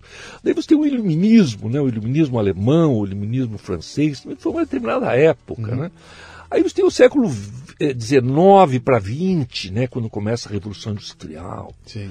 Você tem o Watts, né? Você tem o Ford, né? tem o Taylor, tem, Sim. enfim, esses caras que. Né? O, o, o Thomas Edison, Sim. o Tesla. Né? Foi tudo no período assim de uns 100, 150 anos. Né? E aí você tem no século XX né? os caras assim que mudaram o mundo pelas guerras né? Pô, Primeira Guerra, Segunda Guerra, outras guerras menores, mas por menores para nós que estamos aqui. Vai. Um cara que estava morrendo no Vietnã. Né, bombas podem, não interessa se a guerra é grande ou não, né, cara? Exatamente. e teve é. esses avanços tecnológicos, né? Sim. Daí a gente teve lá é, né, o Bohr no começo do século, daí teve Einstein, né, que trouxe aquela ideia. Eu acho que assim, no, do século XVIII, XIX para o XX, tem três caras que eu acho que criaram, assim, pavimentaram para que a coisa explodisse no século XX em termos de mudanças tecnológicas. E uma, sem dúvida nenhuma, Albert Einstein, na hora que ele né, pega a física do Newton Sim. e tudo muda, fala, agora é quântico. Né? O que, que é ser quântico? A maioria, a maioria das pessoas não entende bem, nem eu, nem você, né? uhum. a não ser que a gente estudasse física e se especializasse, mas tudo que a gente tem hoje de computador e tudo mais derivou das ideias da, da, física quântica. Mas antes dele, eu acho que teve Darwin, né? fundamental, Darwin foi fundamental, porque mudou a maneira que a gente viu a nossa existência, a nossa evolução, e isso interferiu na maneira como a gente lida com as coisas. Né? Hoje a empresa que não estiver evoluindo vai morrer. Exatamente. Darwin. Aí tem gente que nega né, a ideia dele até hoje. Né? E aí tem um cara que eu vou falar é, aqui, talvez alguns dos nossos ouvintes não gostem do que eu vou dizer, mas tem um cara chamado Marx uhum. né, Karl Marx, né, que todo mundo relaciona Marx diretamente com o comunismo, mas, na realidade, ele é mais relacionado com a sociologia. Né? Ele criou uma ciência chamada sociologia. Né? Ele depois viu Max Weber e tudo mais, que ah, temos que estudar como é que são as relações na sociedade. No caso dele, ele queria saber as relações de trabalho. Sim. Né? Porque tinha o dono do capital e que era o dono da, do, dos meios de produção. E ele falava para os operários: não, mas vocês também têm um, um capital, né, que é o capital do trabalho. Então isso tem que ser mais equilibrado. Entendeu? Então essa é uma ideia central né, que não tem nada a ver com o comunismo. Entendeu? O comunismo virou mesmo comunismo depois que o Lenin se apropriou né, da, dessa ideia e, e transformou a ideia do, do da equalização social em luta de classe. Uhum. Né? É, esse é, esse, é o, esse é o grande nó, cara. É, que, é, que, é o que, que, é o que nos atropela hoje, né? Tudo é, é tudo é olhado pela lente da, da luta de classes, luta de aí classe. você perde o objetivo tudo. principal, você perde. E aí não deu certo em lugar nenhum do mundo. Sim. Quero deixar bem claro, se tem Marx, mas o meu pensamento é 100% liberal. Sim. Entendeu? Eu acho que o socialismo, o comunismo não deram certo em lugar nenhum. Sim. Ah, em medicina a gente tem uma coisa chamada medicina baseada em evidências. Então vamos falar de política pública, eh, política econômica baseada em evidências. Uhum. O socialismo não deu certo. Né? e o capitalismo deu. Mas precisa de algumas correções também. Uhum. Né? Porque existe uma coisa chamada capitalismo selvagem, que faz com que muitos jovens se voltem para o socialismo porque não gostam da maneira como o, o capitalismo é praticado. No entanto, nós sabemos que o capitalismo é a única maneira de gerar riqueza. Né? Mas tem que dis discutir. Agora, agora tem o, o, o SG, né? que é uma maneira de tentar organizar um pouco, né? Que é mal interpretado, mal praticado. Tem gente que diz que faz e não faz, mas é, é coisa, é economia, mas tem que ver o, é, o, o, a, né, o, impacto social da tua é, empresa. Aquele e... bom senso que a gente falava nos anos 90 já era não é? assim, cara. Não era cara, o que, que é isso? É o bom senso, cara. É o bom senso. Mas é. aí eu cresci um rótulo, o rótulo vende livro, vende, vende uhum. consultoria, vende o diabo lá e, e acaba virando. É. Uma, Vende é título, é, é, é um, é aquele qualidade total, é uma espécie de um greenwatching, um greenwatching, pinta de verde aí, tá tudo bem, é isso aí. É, mas, mas, assim, o fundamento é, é legal, né? Mas você vira um palestrante. Ah, eu virei um palestrante? Você, vira um palestrante profissional. É, viro. Como, como, é que foi isso? Mas isso foi por. Não vou dizer que foi por acaso, mas foi uma, um movimento natural. Porque não era a minha intenção. Assim, até porque eu, eu não acredito, uh, pessoalmente, no, no, sujeito que decide ser palestrante, viu, uhum. Luciano? Eu acho que o palestrante acontece. Sim. O cara tem que ter, em primeiro lugar, ele tem que ter uma história. Sim. Né? Você... a pessoa me pergunta, como é que você fez para virar palestrante? Eu falei, na palestra me achou, cara. A palestra me achou, a palestra me achou, exatamente. Né? O palco o mercado me, encontrou, me achou, né? é. exatamente. Um, assim, falei, não, vou, agora vou virar palestrante. Onde é que eu vou fazer um curso? Você tem, inclusive, tem cursos né, para você virar palestrante. Sim. Tem um monte por aí de gente que está ganhando dinheiro em cima disso, né? E eu não acredito muito, apesar de que eu acho que tem técnica, mas a técnica a gente acaba aprendendo na, na prática e você traz do seu histórico. Né? Quer dizer, você foi um baita executivo, né? eu fui um grande professor. né? Eu aprendi a dar aula. Né? E aí pronto, quando eu estou no palco eu sou o professor. Né? Eu explico. Sim. Eu, eu, consigo, eh, sei lá, simplificar alguma complexidade. É isso que um professor faz da vida. Né? E aí, como eu estava no mundo corporativo, dizer, aquele, aqueles trabalhos que eu tinha feito no Natura, no, no Beck Boston também, através da FIA, é, foi apresentado em congresso. É, são cases. Sim. Não, o, caso da Natura está descrito em Harvard. Né? Você pode comprar o case. Né? Então, como é domínio público, eu tinha liberdade para falar, né? Então eu comecei a falar em congressos e tudo mais, e aí começou a surgir, pipocar aqui e ali uma, uma um convite, convite para palestra. Falar. E aí a coisa começou a tomar um volume tal, Luciano, que eu não tinha mais tempo para nada. Entendeu? Eu dava muita palestra. E eu gostava daquilo. Aliás, é uma delícia, porque você é, é um, você é bem pago, né? pelo menos era. É, você é bem pago, você não tem uma responsabilidade que vai além da palestra. Você não precisa entrar no intestino da empresa. É, não, você precisa entender a empresa, não, mas eu digo, momento conviver e, e passar não e precisa. terminou na segunda-feira você tem que estar lá de novo. Não, isso, não você não, entrou, entendeu, deu e, e, e sai. E, sai, dizer, não é uma consultoria. Sim, exatamente. Eventualmente pode ter virar, já até fiz algumas consultorias mudança comportamental. Eu tentei fazer e parei, cara. Fiz a primeira, a segunda e parei. É, não, é, é outra coisa, não, assim, como eu tinha muita palestra, não tinha tempo para fazer isso. Entendeu? Então viajava aí, Brasil, mundo, papá, né, palestra fora, etc. Acordava de manhã, não sabia onde é que estava. Você sabe como é que é essa história. É. Né? Aliás, a gente se conheceu, acho que numa palestra no Pernambuco, se não me engano.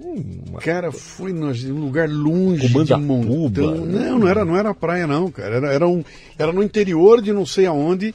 Nem sei se não era Mato Grosso no interior de não sei aonde, que a gente, para chegar lá, uma estrada gigante, que a gente foi num, foi. num lugar lá que tinham. Os caras alugaram um lugar. Eu não me lembro mais onde era, mas foi assim, foi interior de alguma foi, coisa. Isso faz 20 anos, né? Faz, foi, Você estava lá, você deu uma palestra sobre o seu brilhante livro que está na minha estante, uhum. é, é, do meu Everest. Everest, sim. Genial aquilo, genial. Eu fiquei com raiva por não ter tido eu a ideia de escrever um livro parecido com esse, um meu qualquer coisa, né? É. E o teu Everest. É.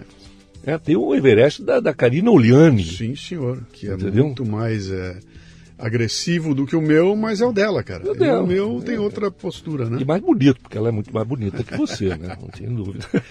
Ele sentou nas cadeirinhas aí, cara. É. Conversei com ela. Você também. sabe que eu tive um programa de rádio, né? Na, na, na você sabe disso, na, na, Rádio Estadão, né? Sim, sim. Enquanto tempo, os cinco anos que durou a Rádio Estadão, eu tinha um programa né, chamado Papo de Líder, porque o meu artigo, a minha coluna, Você S.A., chamava-se Papo de Líder. Sim.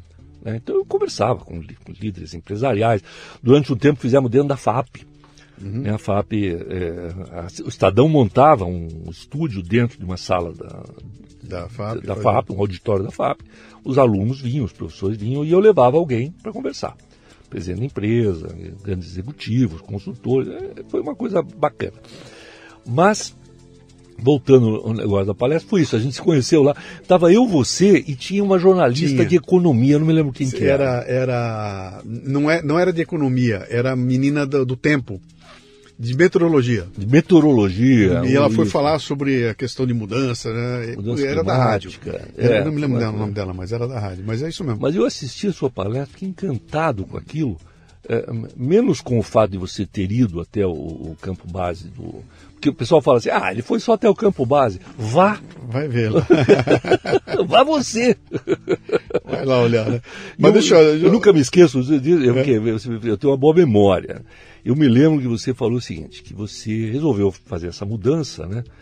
E aí você pegou essa ideia de ir até o campo base e foi se preparar. Sim. E aí você tinha muita dificuldade, até então, para ir para academia. Sim. Né? E aí você começou a ir para academia de uma forma diferente. Uhum. Porque agora ir para academia fazia sentido.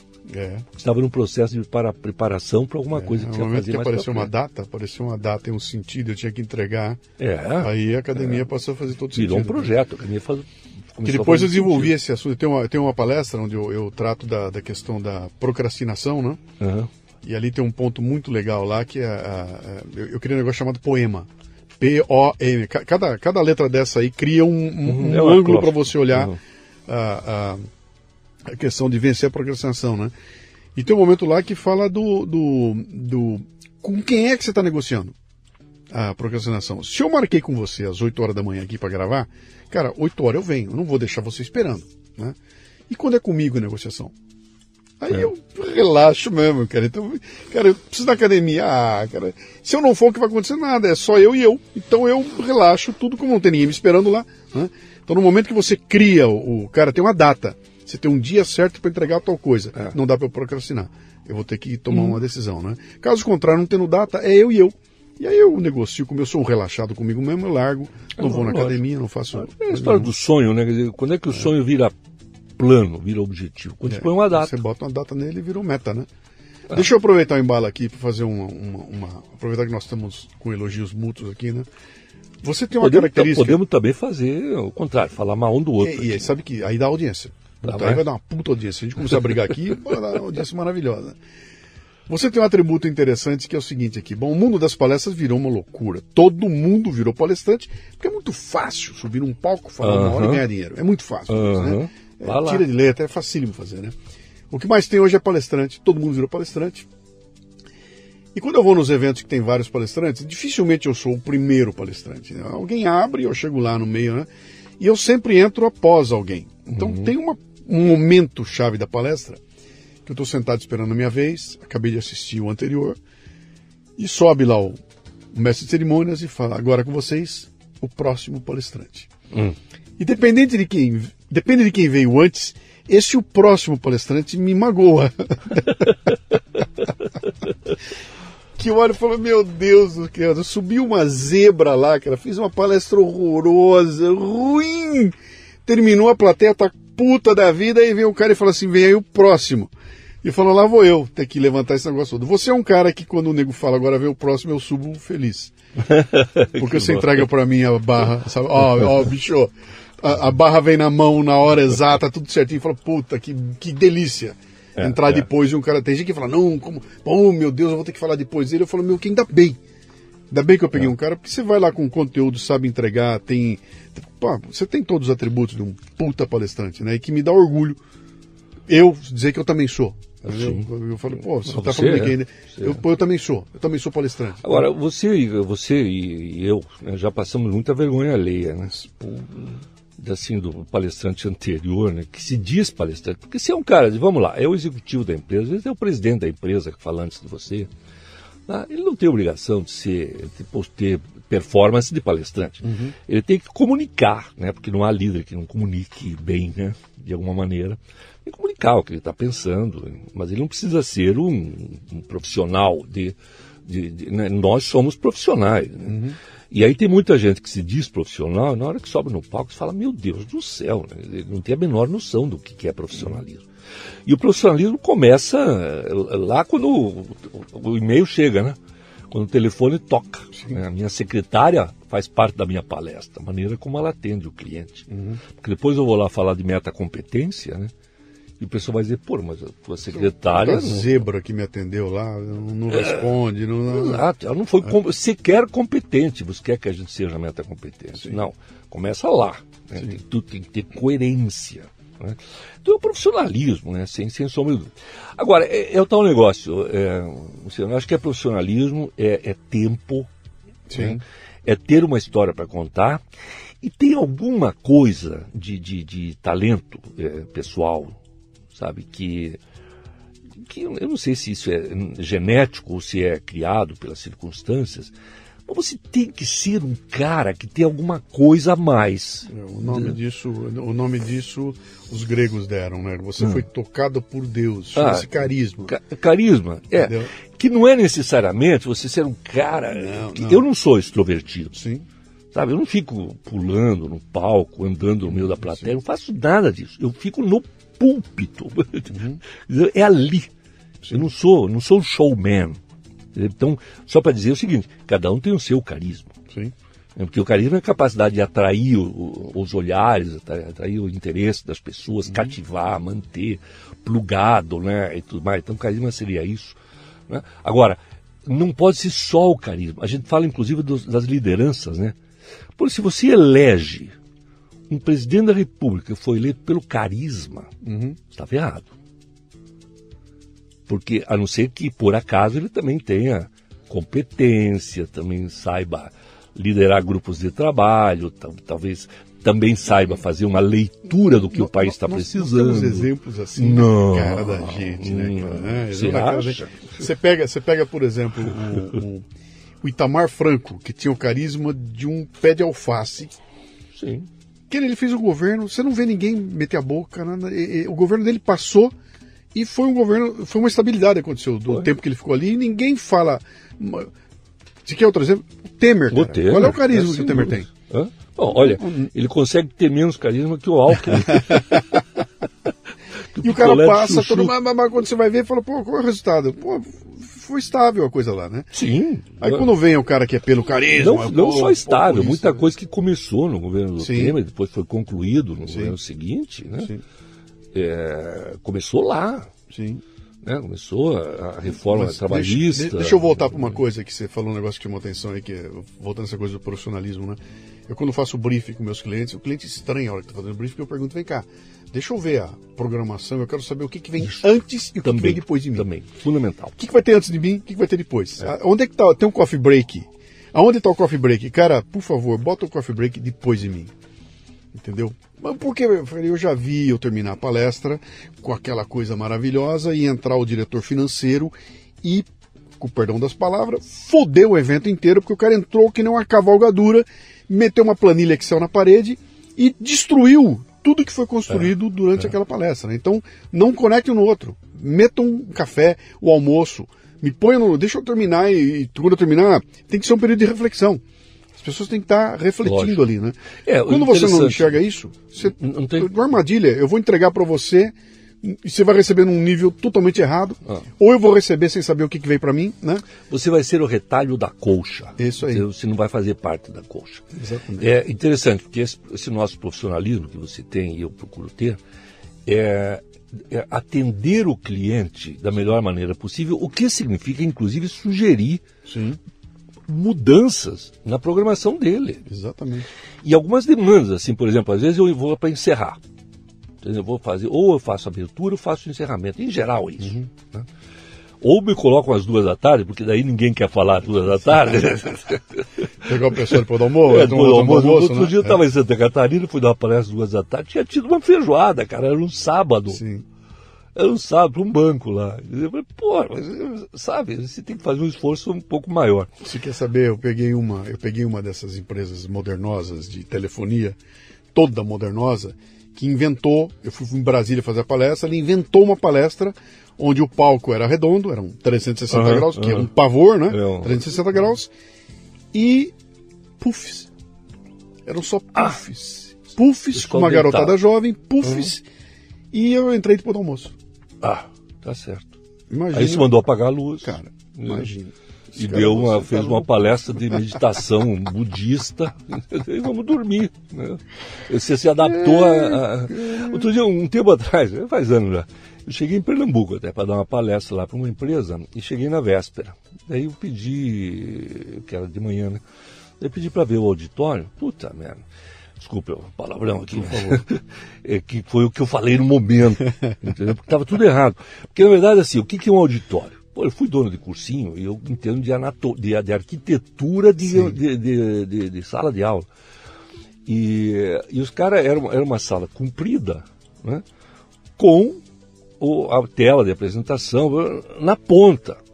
No comprimento dela. No comprimento. É uma linguiça com uma tela Exatamente, lá na frente. uma tela tá. na frente. O cara que estava lá atrás. Daí eu falei, não, não, não, não, vou ter que mudar isso aqui. Daí eu estudei, olha, se colocar o palco aqui, ó, né?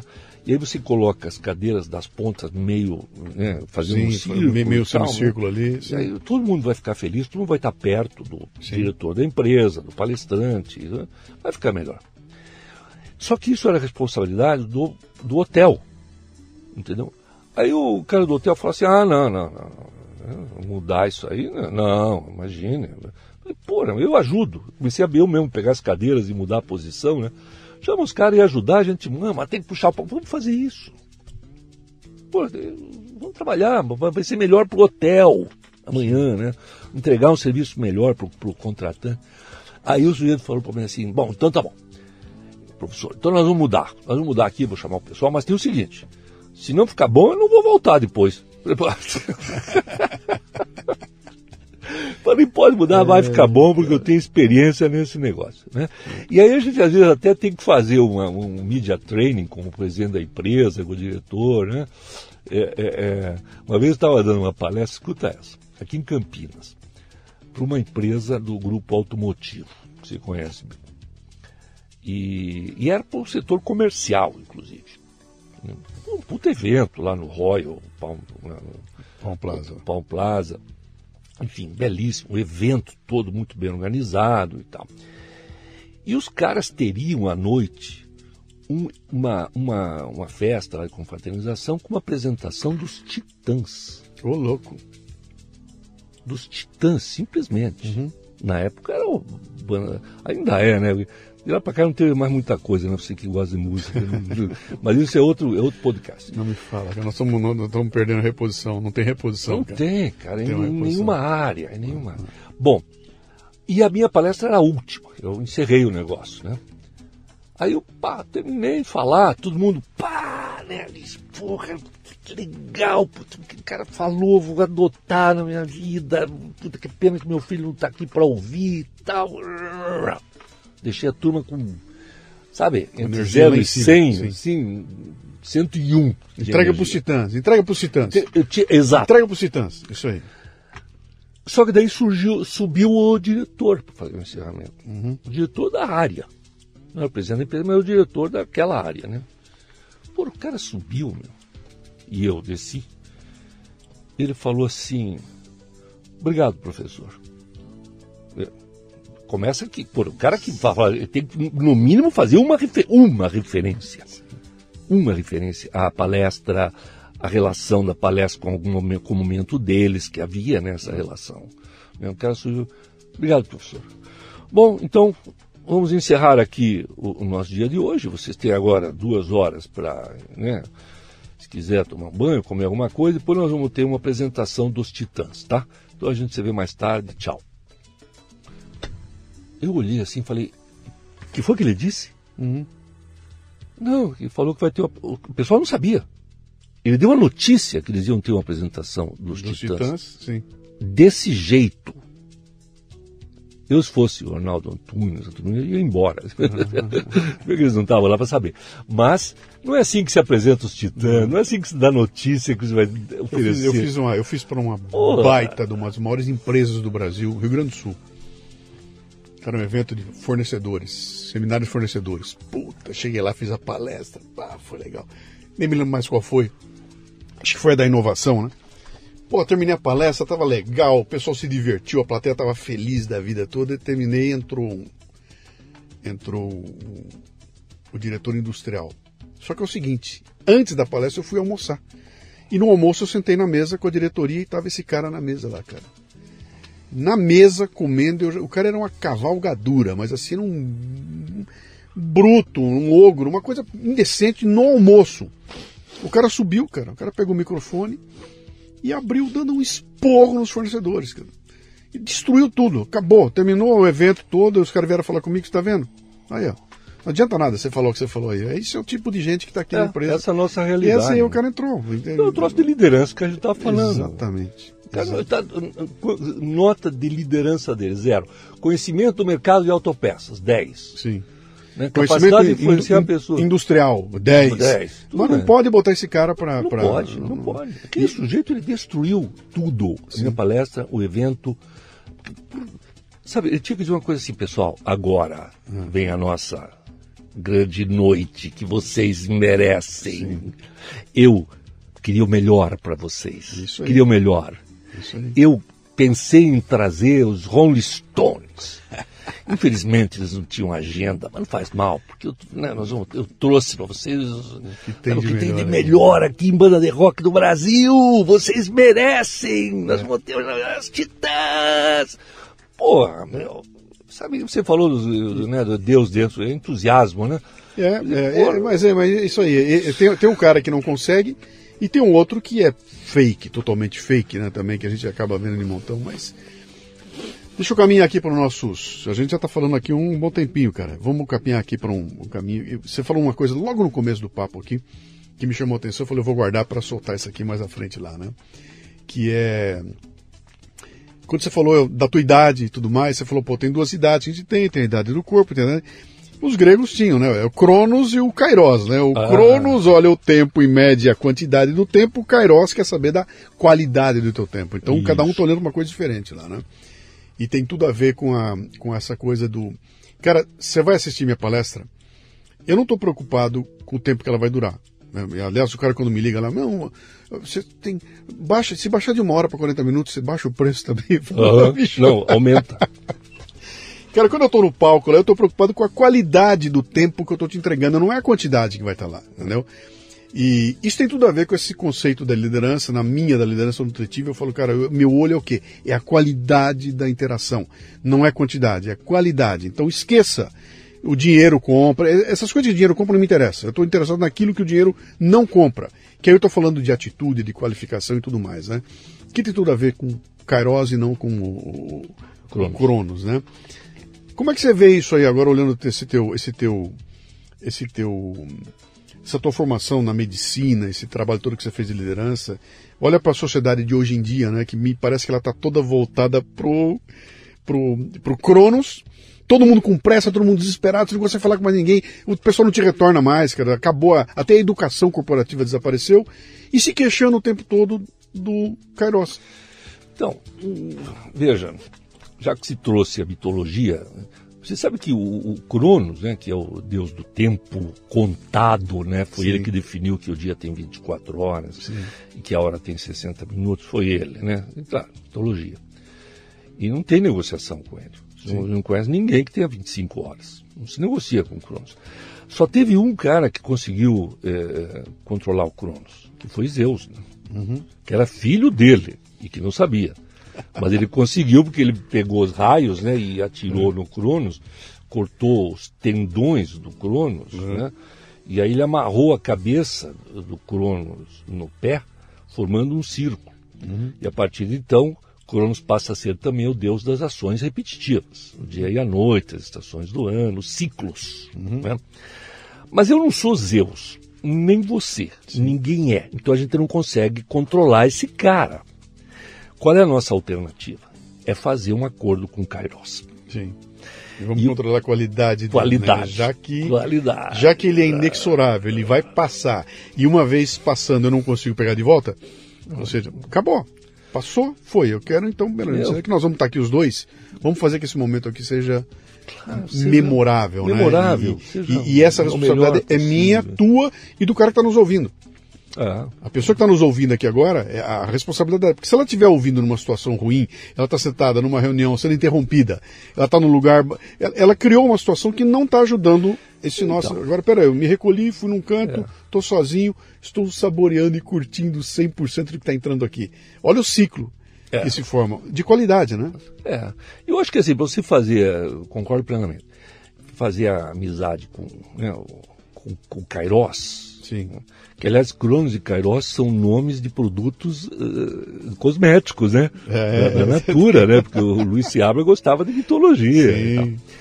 Mas o. Veja, como é que se faz a, a, um acordo com Kairos? Eu acho que existem pelo menos três aspectos. Primeiro, o que você falou já, que é a coisa da escolha. Sim. Né? Você escolheu. Eu escolhi estar aqui. Claro.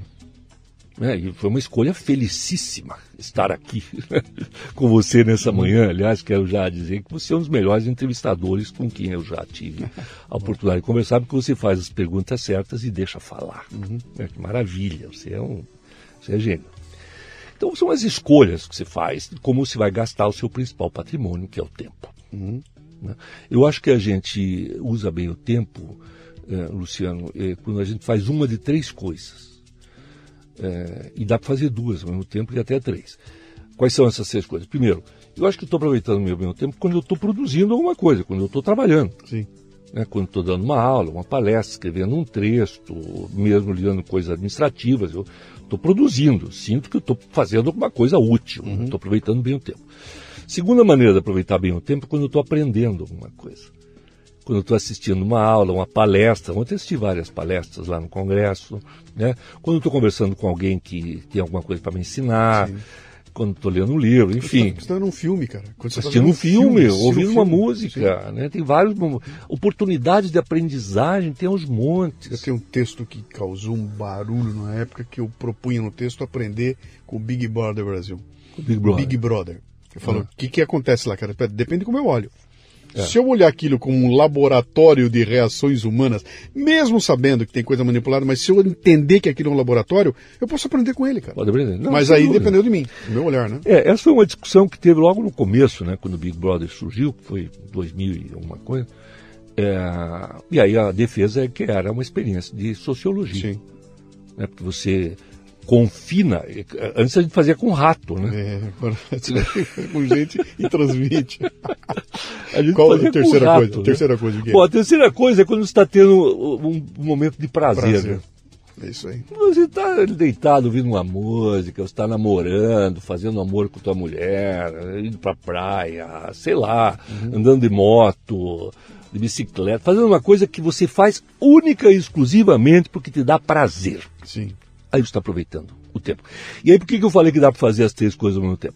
Porque, pô, é, esse é o princípio da, da eh, do ócio criativo do Domenico De Masi, né? Sim. Se você lê o livro, na Sim. verdade, o que ele quer dizer é que nós precisamos criar ambientes onde você vai trabalhar, uhum. porque se precisa trabalhar, mas nesse ambiente você também aprende, né? Você aprende com seu colega, com seu chefe, com seu funcionário, com seu cliente, uhum. com oportunidades de aprendizagem que a empresa cria, né? Blá, blá, blá, e, porra, você tem que ter prazer em estar lá, né? Uhum. Senão, a vida é muito curta para você fazer uma coisa Sim. que não te dá prazer, que não te dá uh, alegria. Então, se você não estiver fazendo nenhuma dessas três coisas, você está jogando tempo fora. Uhum. Você pode dizer, ah, não, mas a gente tem que ter os momentos em que a gente não faz nada. Bom, isso é um momento de prazer, cara. Sim. Ou talvez de reflexão. Né? Não fazer nada, o tédio. Né? O, o, meu filho pequeno, por exemplo, ele tem dificuldade para lidar com o tédio. Se ele não estiver fazendo alguma coisa, ele, tá, ele olha para mim e fala assim, pai, estou entediado. Uhum. Ótimo, porque o tédio ele vai fazer com que você crie alguma coisa para sair do tédio. Uhum. É uma espécie de um, suporte da criatividade. E você tem que aprender a usar aquilo. Eu tenho, eu tenho uma história é, deliciosa que eu usei também num podcast de um cara que escreveu uma vez que ele, tava, ele trabalhava na Nova York e um amigo dele da Califórnia mandou mensagem, isso nos anos 50, mandou mensagem para ele e falou: Cara, eu estou te oferecendo uma, um cargo aqui, vem trabalhar comigo aqui. E o cara com puta carga em Nova York, trabalhava, ele falou: Meu, como é que eu vou tomar essa decisão? O cara falou: Olha, eu vou fazer uma coisa, eu vou te, eu vou te dar a oferta, mas vai ser aqui ao vivo. Eu quero que você venha de trem. E você vai assumir o compromisso comigo que você não vai levar no trem livro, revista, jornal, rádio, nada. Venha você e você no trem. No trem. E ele conta o seguinte: ele fala, cara, quando eu olhei para aquilo, eu falei, como é que. São horas! Eu vou ficar dois dias num trem, cara, sem fazer nada. O cara fez o desafio, ele pegou e foi. Eu falei, sabe o que aconteceu, cara? Quando eu cheguei lá, minha decisão estava tomada. o que restou para mim fazer no trem? Refletir. É, e eu é. fiz ali a reflexão da minha vida inteira naquelas é. horas. É. Quando eu cheguei lá, minha decisão estava é. tomada, graças a, a, a, eu ter dedicado esse tempo de, de é de pensar. É por isso e que eu gosto de viajar de moto. Né? Porque Pô, na moto e, você não consegue e, fazer outra essa, coisa. Essa história me deu paz. É, paz, porque é. eu trabalhei aqui em São Paulo durante, cara, 20 anos, morando num lado de São Paulo e trabalhando no outro. Tinha é. dia que eu levava três horas no carro, né? E isso aos 30 anos de idade, você tira de letra, cara. Depois, quando você chega nos 50, você começa a olhar e fala, meu, quanto tempo da minha vida desperdiçado. E aí eu parei para fazer, falei, o que, que eu fazia naquela uma hora e meia, cara? Eu meti uma musiquinha e eu tava com a cabeça a milhão. Um monte de ideias fantásticas que eu criei naquele momento que eu tava. Era o meu momento de reflexão, cara. Eu tava parado no trânsito e fazendo o quê? Pensando, curtindo, ouvindo alguma coisa. Não tinha podcast naquela época. Então, hoje tem, né? Hoje tem. Hoje você pode preencher esse tempo. Aprendendo. Com... Aprendendo e se divertindo, Exatamente. quem sabe, ao mesmo tempo. Bom, você está fazendo isso agora, está ouvindo a gente aí, está no trânsito é, aí, cara. É, sim, parabéns, viu? Parabéns é. por você ter né, entrado no nosso podcast. Seja, seja bem-vindo à fila. Tomara que a fila dure 30 minutos, que eu consigo ouvir um episódio Já aconteceu comigo. Sim. Já aconteceu comigo. Eu Sim. querer que o, o, trânsito piorasse um pouco para eu ficar mais tempo no carro para ouvir o que eu estava ouvindo. Tem um monte cara. de ouvinte que me escreve e fala, cara, eu cheguei em casa, eu fiquei na garagem. Eu cheguei ah, com o carro, fiquei parado na garagem esperando, eu não queria terminar, terminar, o programa. Cara, Exato. Né? Mas só para recuperar, eu primeiro, para fazer amizade com o Cairo, é escolher bem o que se quer fazer. Segundo, é administrar. Sim. Porque tem uma coisa, uma ciência chamada gestão do tempo. Pô, né? Porque tudo que você faz é importante, você tem que avaliar a importância e a urgência. Sim. Né? E, e, você acaba fazendo muita coisa que não é nem importante nem urgente. Sim. Né? Ah, então tem que fazer primeiro o que é urgente. Tá bom. Não, importante. E aí você tem que aprender a fazer uma média entre o importante e o urgente, né? E atender primeiro aquilo que é importante e urgente no seu grau máximo. Mas isso vai permitir que você chegue no momento que você consegue fazer coisas que são importantes e que não são urgentes. Esse é o momento bom. Hum. Porque daí você evita que fique urgente. Sim, você resolve é, antes você de resolve ficar antes, urgente. E tem um lance interessante que você está falando, se você leva isso para o ambiente corporativo, né? É urgente para quem? É, começa é, é urgente para quem, cara? Pô, meu chefe pediu é urgente para ele, eu vou ter que fazer. É, Agora meu colega do lado veio e, e interrompeu o meu importante para atender o urgente dele. Quando eu terminei, o meu urgente virou importante, lá vou eu apagar incêndio de novo. É, não, o importante eu, virou urgente. É, porque eu fui incapaz de, de, é, de dizer é. não para ele. Eu não, Aí tem que apagar fogo. É, Mas curiosamente, você sabe que nas organizações, as pessoas que apagam fogo são mais valorizadas que, que aquelas que evitam o fogo de, de, acontecer? Sim. Porque é. aparece, né, cara? Porque não, não aparece. Não, o, que apaga. Como é que chega o cara que apaga o fogo? Ele vem num puta caminhão vermelho, uh, tocando uma sirene, puta sirene, ele desce com um roupão, o incêndio tá lá, ele apaga o fogo, todo mundo fica agradecido por ele. Sai aplaudido. O cara que instalou o alarme, o cara que fez, não acontece nada. É. Mas isso sabe que medicina também, medicina tem medicina é. curativa, né? E medicina Sim. preventiva. Hoje tem um terceiro tipo de medicina, né? Que é a medicina da saúde, promoção da saúde. Sim. Vamos marcar um podcast para falar sobre isso. Vamos. Puta, vamos, claro. Entendeu? Tem muita coisa para falar. Você vai se surpreender ah. com essa visão. Que no fundo, no fundo é gestão, né? A Mas, agora, agora que você veio aqui, tá comigo aqui, você viu que não morde, não dói, é tranquilo, eu vou conseguir trazer você mais vezes. Né? Ah, mas com E a gente vai vir. Não, essa da saúde é excelente, cara. Isso Vamos fazer, com, com, prazer. Eu, eu agora estou lidando muito com isso, porque eu estou lá na diretoria da Associação Médica do Paraná na parte de educação, né? Criamos uhum. a Universidade Corporativa lá. É legal. Universidade Corporativa da Associação Médica do Paraná, que leva conteúdos para os médicos, também para as pessoas, né? Sobre saúde. Então, eu estou é uma área importante. Vamos terminar? Vamos terminar o negócio do tempo. Essa tá, do, do tempo, do tempo, do tempo, porque o tempo está nos comendo. Cronos está nos comendo. Está nos comendo. E a terceira, então, fazer as escolhas, administrar o seu tempo. E a terceira é usar a seu favor aquilo que a ciência tem para te oferecer. Uhum. Quer dizer, eu, você falou, ah, 74 anos, porra, está velho. Velho cacete, meu. Do ponto de vista fisiológico, eu estou bastante jovem uhum. ainda. Por quê? Porque eu uso a ciência a meu favor. Quer dizer, eu faço meus exames periódicos, eu corrijo o que tem que corrigir rapidamente, eu faço exercício adequado, eu me alimento de forma adequada, eu durmo de forma recuperadora, entendeu? Eu administro meu estresse, administro as minhas emoções porque eu aprendi a fazer isso. Que me, que me, su, su, su, que me supriu uhum. é, de tudo isso, dessa condição, é a ciência. Hoje você pode viver 100 anos e bem, Sim. entendeu? Se você seguir o que a ciência médica tem para te oferecer, e a ciência do comportamento.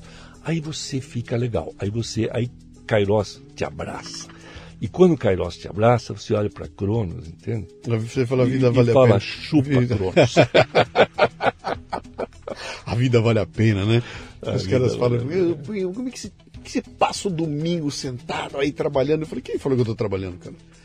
Eu tô escrevendo um roteiro do meu podcast Café com Leite, bicho. Isso é a melhor coisa do então, mundo você pra tá mim. trabalhando.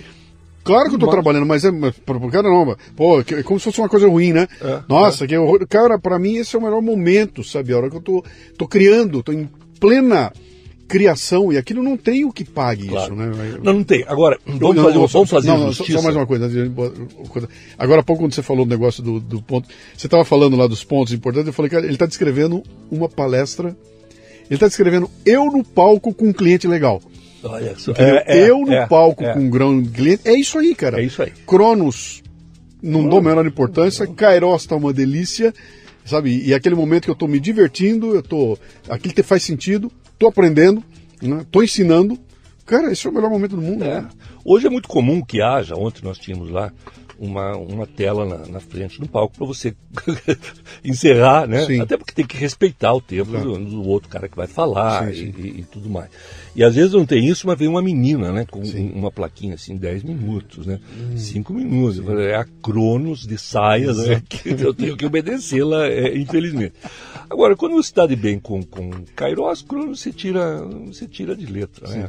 Agora, veja, só para a justiça que eu queria fazer é o seguinte, você falou assim, ah, eu também, né? Quando eu estou escrevendo meu artigo, escrevendo meu, meu programa de rádio que eu tenho na CBN, é, enfim, é um momento de trabalho, de criação, de alegria, de paz naquele momento, sem dúvida.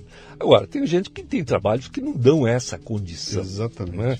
O cara faz uma coisa mais repetitiva e tudo mais. E aí, ele vai ter que fazer um exercício para perceber que, que aquilo que ele está fazendo é importante e pode ser mais bem feito. Não importa se você simplesmente empilha tijolo, você pode empilhar tijolo de uma forma melhor. É, que vai entregar um resultado melhor a cada Você vez. lembra, você lembra aquele policial que ficava na esquina do MAP aqui em São Paulo? Ah, o MAP. Da Você lembra? É? MAP. Ali na esquina do tinha um policial, cara, que ele policiava o trânsito, transformou a, o gestual da estado de polícia. Era um espetáculo aquilo, cara. E você olhava aquilo e esse cara tá curtindo de montão, o povo em volta dando risada. Era um policial dirigindo o trânsito. Quer dizer, ele pega uma coisa que você olha e fala, meu, que E pentelhação é isso, cara, né? Ele estava feliz. Ele estava pintando por. Outro dia eu peguei um voo, peguei um voo, um avião, tá, de noite, entra o piloto, né, ah, senhoras e senhores, não sei o quê, tá, conta umas historinhas, uma piada toda, aí chega na hora ele fala muito bem, estamos terminando aqui, agora eu vou apagar as luzes e vou ajudar os senhores a terem um bom sono durante o nosso voo. Boi, boi, boi. O avião inteiro cai na gargalhada e você fala, meu, esse cara tá curtindo o que ele tá fazendo, entendeu? E aí É, muda tudo. Mudou o voo, mudou tudo, todo mundo ficou bem porque esse cara tava. Então sempre é possível criar bons ambientes. Exatamente. Trabalho para você mesmo, né? E para os demais. Então é isso, meu amigo. Agora eu quero dizer a você o seguinte: eu não, não- não senti aqui o- a ação de Cronos durante esse nosso Cronos ficou para trás, né? ó, já são uma trás. hora, uma, ficamos aqui uma hora e 32 minutos. Kairos é o terceiro elemento. Agora nós vamos, estúdio. nós vamos tratar do Kairos agora, porque a gente vai almoçar junto Opa. e vamos curtir lá.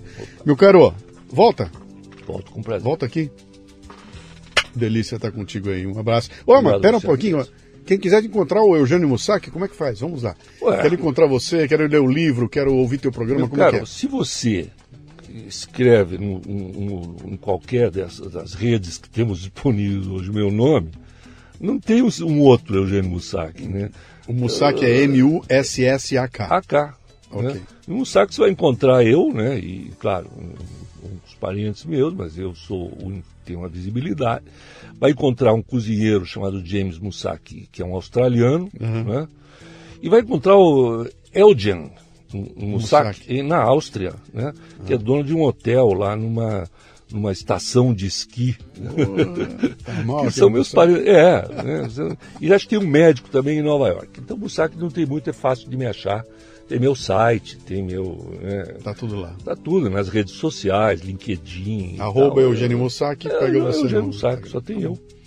Tamo junto. Né? Tá bom, Obrigado tá pelo tempo. Obrigado pelo Kairos que você transformou esses uma, esses uma hora e trinta e poucos minutos aqui. Eu que agradeço, Luciano. Grande abraço para todo mundo que nos ouviu. Muito bem, termina aqui mais um Leadercast. A transcrição deste programa você encontra no leadercast.com.br.